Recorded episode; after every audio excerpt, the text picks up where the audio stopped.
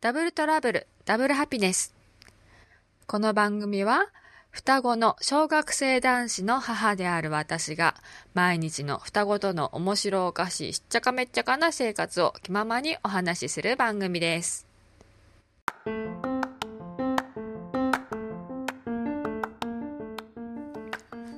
皆さんこんにちはこんばんはおはようございます。お元気ですか？また久しぶりになりました。すいません。はいえーと今日は、うんと、散歩のこととかね。うんちょっとお話ししようかなと思います。双子を連れてのお散歩。うん、一番最初の頃は外出するだけでももう本当に大変な双子ちゃんです。うん、初めてのお散歩はっていうかあのうちの中で寝室から出ることだけでも結構ね大変っていうかうん。まあ、育児そのものに慣れていないし初めてなのであとそれからその NICU を出て出てうんと出る時にすごくねあの看護師さんとかに指導されるんですよねその湿度をとか温度をとかその NICU にいる時と同じくらいのレベルに保ってとかいうふうにすごくあの指導されました私は。うん、まああの冬だったっていうこと真冬だったっていうこともすごくあると思います。すごく乾燥している時期だったし、うん、すごく言われました。それにあの低体重児で生まれているのでやはりその後あの体調崩したりとかした時に結構大変になるのでっていうことでまああのなんだっけなもう細かいとこ忘れちゃったんですけどもなんかね特別な本当に低体重児で生まれた後その後、うんと本当に医療が必要になるかもしれないっていうことでなんとかっていうねなんかうんもう忘れちゃいました。すいません。忘れちゃったんですけどもなんかねあの特別なうんと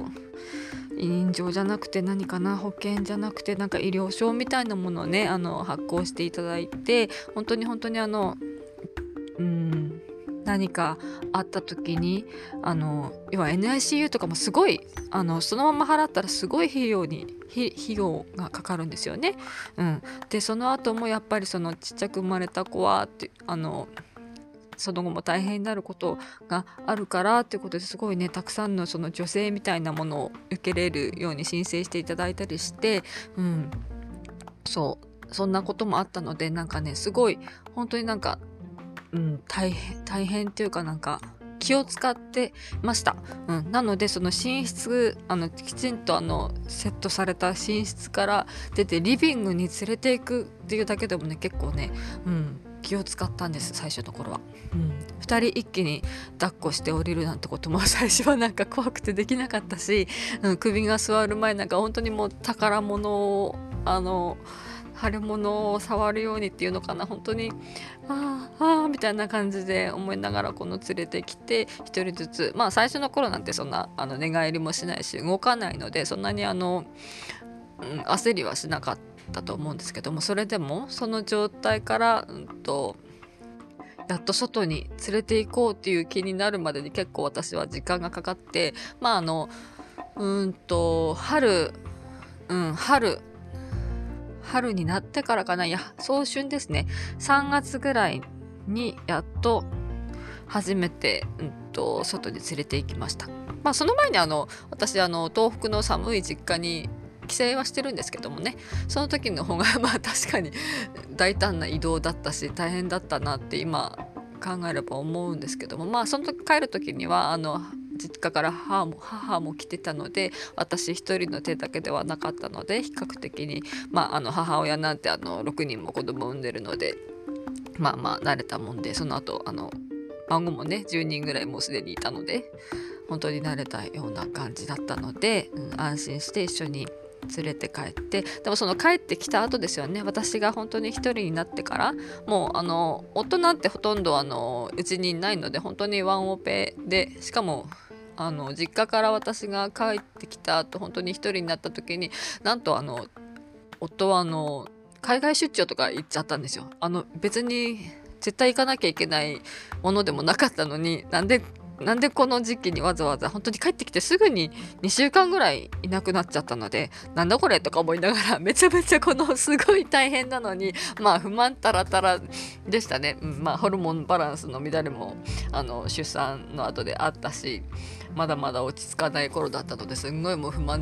いっぱい溜まりましたけれども今思えば。まあまあまあまあ。うん。まあまあ。なのですごい最初はね大変だった。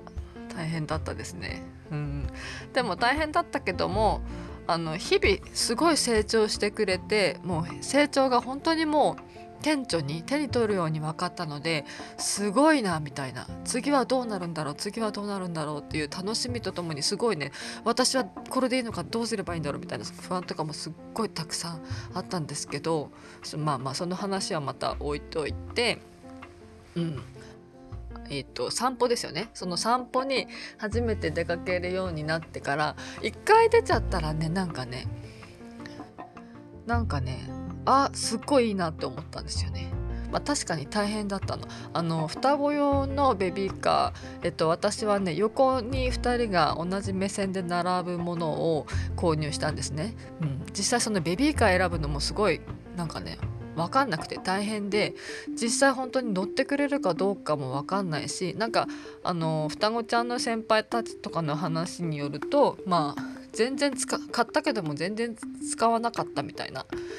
あの横並びのやつ買ったんだけど結局なんかすごい不便で1人用のベビーカーに1人乗せてもう1人はいつも抱っこだったとかねそういう話とかも聞いてたので、まあ、実際どれぐらい使うもんなのかなって気に入ってくれるのかなっていうのもわからないのでとりあえず中古でねあの横並びのものを1つ買って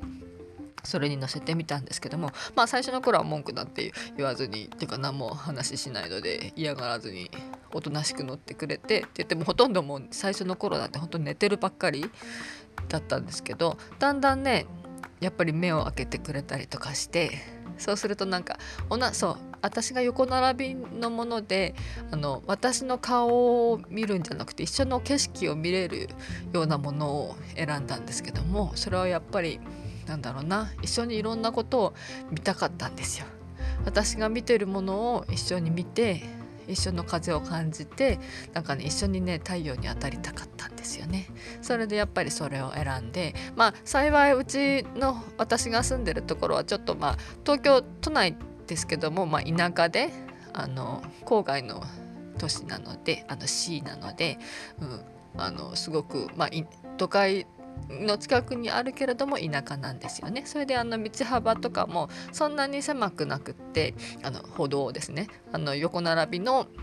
ベビーカーが通れるなっていうのであの横並びのものを買ったんですけどもでも実際にねその横並びのベビーカーをあのゆっくり押しながら歩道を歩くっていうのはやっぱりねすごい気が引けて、うん、なんだろうな、うん、私がよく行ってた公園はその大通りの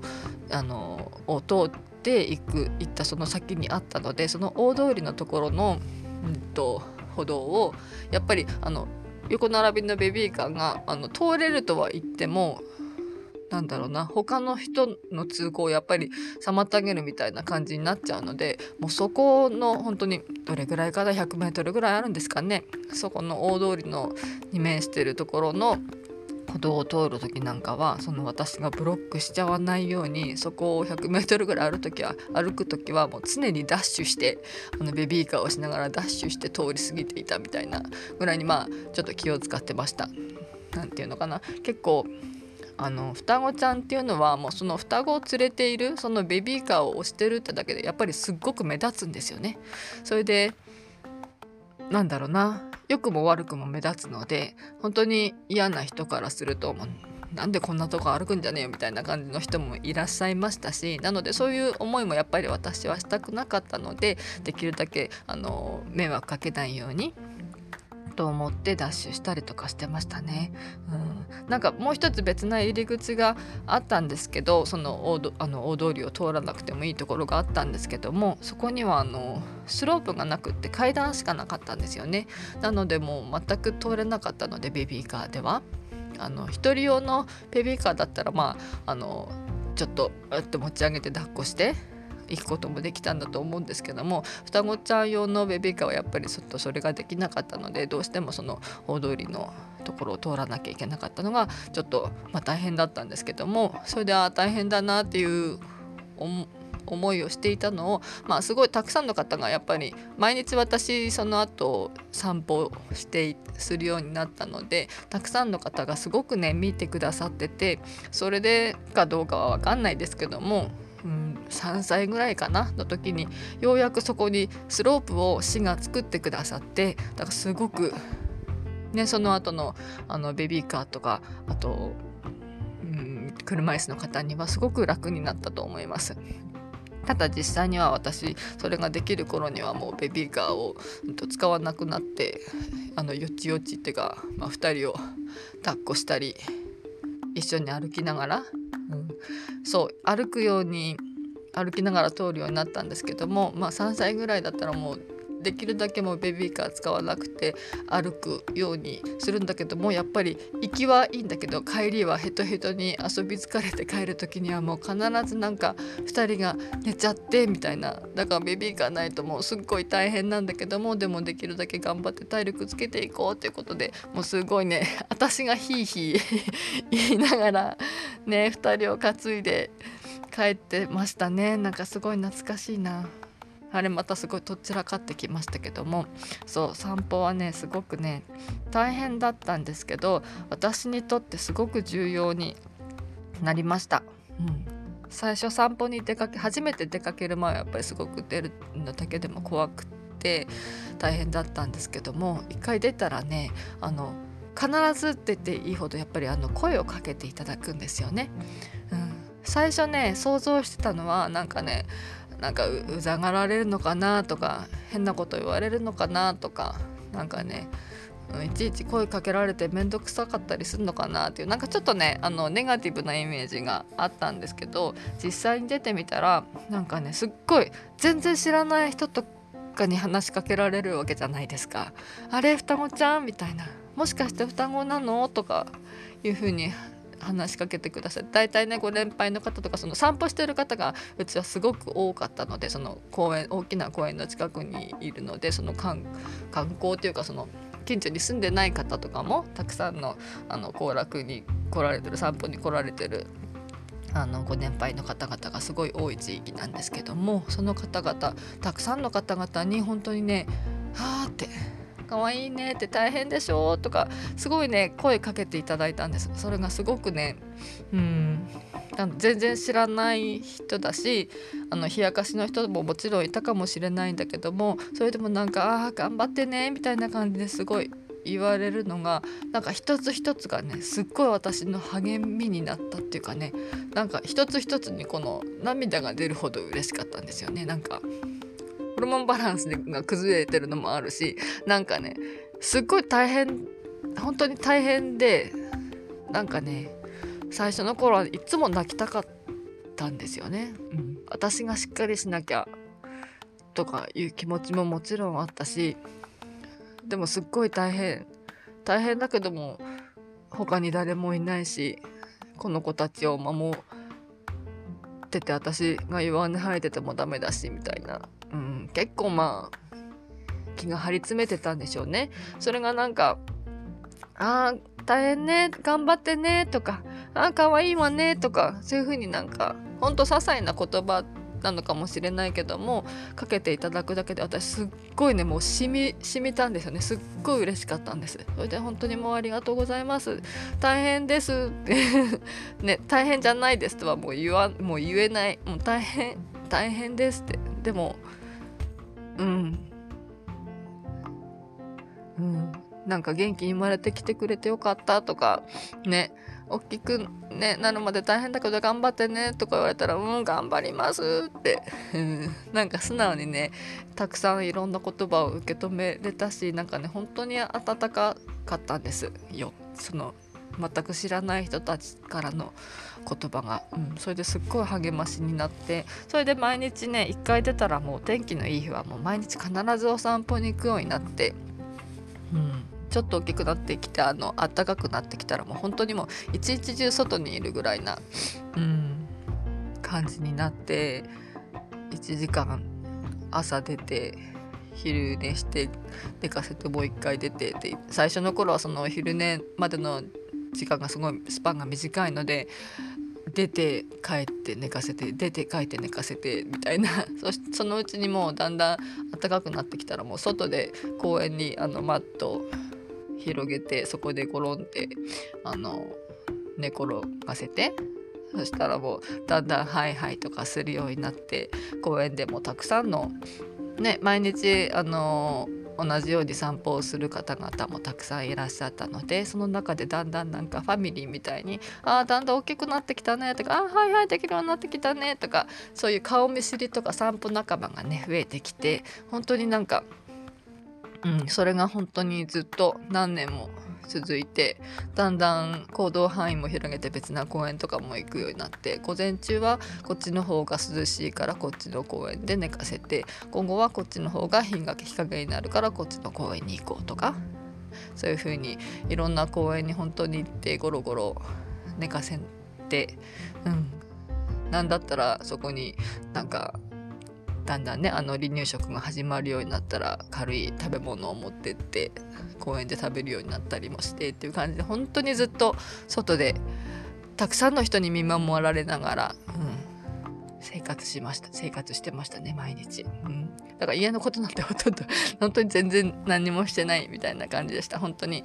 必要最低限のねあの私とあの夫のご飯作ったり、うん、片付けしたりとか片付けもねほとんどまあそんなままならなかったみたいな感じですけどもまあ最低限の洗濯をしてね清潔にすることだけはあのしっかりしないとと思ってたのでそれはきちんとやってっていう感じでしたけどももう何よりもそのなんだろうな私が無理をして私が崩れちゃったらもうダメになるっていうのはねなんかね実感としてすごくもうその当時あったので。うん、私が本当にちょっとでも無理だなっていうことはもうしないってもう諦めるっていうことを、うん、心がけてやってましたそれで本当に子供が生まれる前は何だろう、うん、なんかね人の助けを借りるのが嫌だっていうかなんかね大丈夫です私大丈夫ですみたいな感じで、まあ、強がって生きてきた人間だったのでなかなかねその人の助けを受け入れるってことができずにいたんですけども子供が生まれてからはもう絶対私一人では無理だっていうことがすごく増えたので、うん、本当にたくさんのね「あ大丈夫?」とか言われたらあとあのお手伝いしましょうかって言われたら「あお願いします」みたいな感じで人の助けを甘んじて受ける受け入れる、うん、なんか他人を受け入れるっていう機会がすごく増えてあこれはもしかしたら私に与えられたなんだろうな課題っていうか、うん、私が学ぶべきレッスンなんだろうなっていうなんか私に与えられた挑戦じゃないななんかきっかけっていうかチャンスうん。私の成長する成長する機会が与えられたんだなって思える機会がね本当にたくさんあって、うん、本当になんか双子を産んだことでまあ一人産んだだけでももちろんそうだったかもしれないんだけども、うん、本当にね子供を授かって育てることでたくさんのなんか新しい視野も広がったしすっごいね、うん、たくさんいろんなことを諦めましたけどもたくさんね、うん、広自分と世界が広がりました。うん、自分一人ではシングルではてかあの子供がいなかったら決して開かなかった扉をねいくつも開いた感じ開けてもらった感じがしますね。うん、ねでもその諦め自分のことたくさん諦めたいろんなこと諦めたって言いましたけどもでももうそれは一時的なものでまたこの子たち大きくなったらまたあの再会できるなっていうふうにも思えるようにだんだんなったし、うん、最初の3ヶ月はもう将来のこと本当に何て言うかな1時間後のことも1日後のこと後のことも考えられないぐらいもう本当にその瞬間その瞬間を一生懸命本当に生きてって何にも将来のことっていうか先のことは見えずに考えられずにいた、うん、そのその瞬間その瞬間を一生懸命必死に生き延びてきたサバイブしてきたって感じでしたけどだんだん少しずつねああって大きな少しずつ視点を広げて見えるようになってああ大丈夫だなってあこの子たち大きくなっていくんだなって私がこれ大変なのも本当に今だけなんだなとかあこのこの本当に赤子っていうかこの赤ちゃんの時期とか今ハイハイしてる今立ち始めたってこの時期は本当に今だけなんだなっていうのを感じることができたのでなんか少しずつね心持ちがっていうか楽になったじゃないけども。うん、少し余裕が出てきてそうだったのかわかんないですけどなんかねもうちょっとずつ少しずつね楽しめるようになってきました。ほんで一緒に楽しまないとこの瞬間をっていう風に思えるようになったんですよね、うん、だから本当それねあの散歩に出てなかったら多分ねきっとね味わえなかったっていうかそれに気づくのが味わい始めるのがすごく遅くなってたと思います。だから本当あの時出て散歩に出てみてよかったなって。それで私のその双子育児の、うん、生活が心が楽になった感じが、うん、します、うん、そうですね、うん、ただあのー、外に出てたくさんのね人から本当に声をかけてもらってすっごいすっごいラッキーだなって思ったんですけどでも同時にねあの多分ね信じられないかもしれないんですけどっていうかたくさんの双子ちゃんのお母さんたちは全員必ず経験してると思うんですけどもあのねびっくりするようなことを言われたりもするんです。結構しかも頻繁に。私は、うんと毎日すごい出かけてたので例えば10組ぐらいの方々に毎日のように声かけられるんですよね。そうするとその中にね1組ぐらい。まあそんなに多くないかな。でも3日に1回は必ずねなんかね双子を見てなんだろうな。なんつって言われたんだかな。とにかくね不妊治療なんでしょ？とかね。不妊治療不妊治療したの？とかね。あと何て言われたかな。うんとなんかすごい専門的なことを言われるんですよ。なんとかしたなんとか剤を打ったの？とかね。いうふうに言ってくる方がね、いるんですよ。ちょっとびっくりしません？初めて言われた時、はぁとか思って、全然見ず知らずの人ですよ。初めて会った人に、その通りがけに、通りがかりに、あ、双子ちゃん、不妊治療？みたいな感じで言われるんですよね。はあみたいな。だったら何？みたいな感じなんですけど、まあまあ、あの、っていうか、そんなことを聞かれて、なんか答える必要もないっていうかなんだこのデリカシーのない質問を平気でしてくるおばちゃんびっくりみたいな感じもうそう必ずと言っていいほどあのおばちゃんなんですよね。でも中にはあの別に私もあの答える必要もないじゃないですか。だからいや別にみたいな。あどう思います？とかえ不妊治療したら双子になるんですか？とかいうふうに聞いたこともあるしなんだかななんとか剤使ってるのって言われて、はあ、使ってませんけど、みたいな。こととか言うと、ああ、うちの嫁がね、使ってんのよ、みたいな。だから双子ちゃん生まれたらいいなって思ってんだけどみたいな。そうかなと思ってみたいな感じの人とかも結構いて。えー、そのそんなあのお母様の嫁おお家の嫁にならなくてよかったわみたいな感じですごい思ったりとかしながら。まああの私あのそんなこと言われながらもニコニコしながらまあ心の中でははあ意味わかんないとか思いながらまあいましたけども。ねびっくりするような。びっくりしません？だって多分ね双子じゃなかったら多分絶対そんな言葉を言われてないんだろうし。でも双子じゃなくってもたくさん不妊治療してる方は今の時代たくさんいらっしゃるのも知ってるけどもその一人のね赤ちゃんを連れた子には決して多分そのおばさんたちも書けないような言葉じゃないですか。なんかそれをね双子だと思ったらなんかね平気で声をそういう風にかけてくるのがすっごいびっくりしてちょっと信じられなかったんですけどでもそれがね本当に1人や2人じゃなくって本当にね結構な頻度でたくさんの方に言われたんですよねそれでびっくりしたうんそれはちょっと嫌だ嫌な嫌だったなと思いますけども。まあなまあまあだんだんね何回も何人もそういう人に会ってくるとだんだんかわかわし方っていうかそのあのいちいち怒らずにあそういうふうに考える人もいるんだなっていうふうには思いながら、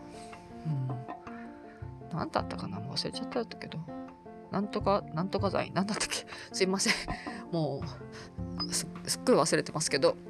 そうでもねあのやっぱりそういう嫌な気持ちになるだけじゃなくってあのそういう失礼な方とかもなんかデリカシーない方とかもたくさんいらっしゃいましたけども、ね、不妊治療で私預かりましたけども不妊治療をしてなかったとしてもそういうふうになんか話しかけてこられたらすごいなんかちょっとねあの嫌だったと思います。うん、でもそそういう人もいましたけどもほとんどの方はとってもとってもあのいいいい勇気づけるような本当に心が温かくなるような声かけをしていただきましたそれからあのそれ以外にもあのねすっごい双子連れてると多かったのがすっごいたくさんのね双子関係者に出会ったんですよ。あうちのん？私の兄弟も双子なのよとかあと私も双子なのよとかいうおじいさんおばあさんとかあとねあの目の前に住んでる子が双子なのよとかね。なんかねなんかね双子が大変なのはよく分かってるよって言ってる言ってくれるね。本当に双子のことはよく知ってるのみたいな大変ねみたいな感じでねあの励ましてくださる方とかがすごくやたら多かったですね。あそんなこんなに双子関係者っているものなんだっていうのをね双子を授かって散歩をするようになってから初めて知りました。世の中はこんなに双子だらけだったんだっていうぐらいうん本当に。変なおばさんよりも多くの双子関係者に出会いましたね。うん。やっぱりあの双子ちゃんたちにもねやっぱり同じようにすごい出会うんですけども。その中で本当に仲良くなった子とかも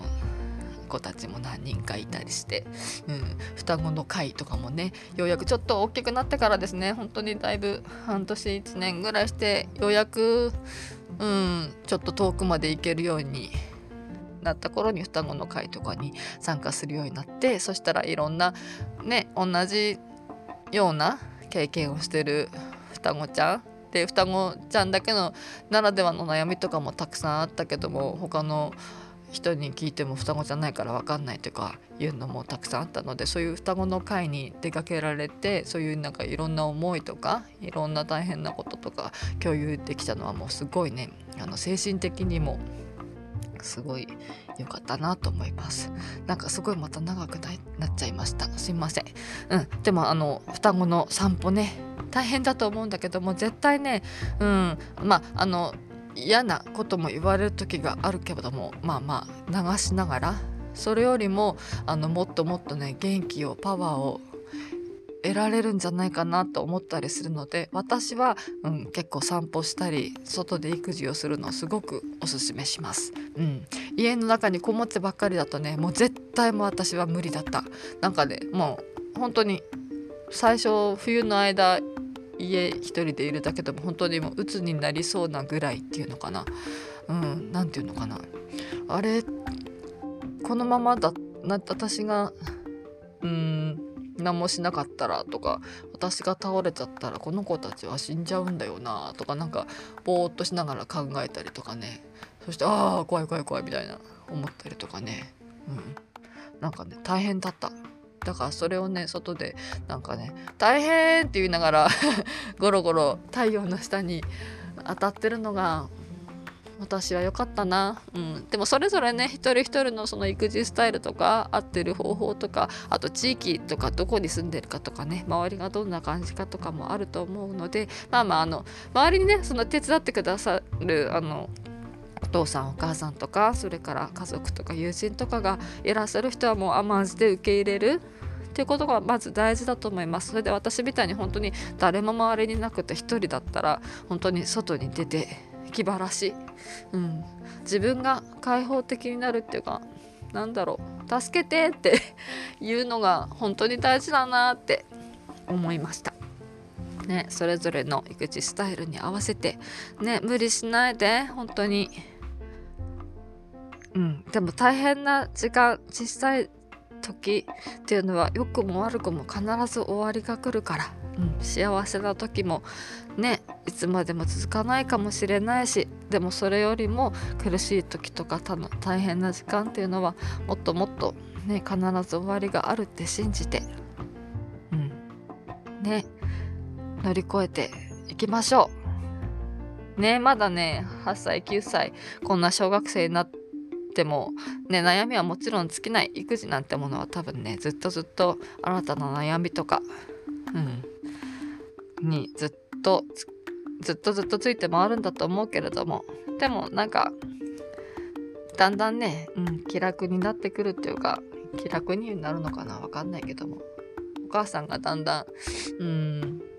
お母さんも成長していくよね。だから一緒に成長していきましょう。そんなこんなで今日はすごく長くなりましたが終わります。じゃあねまたね。バイバイ。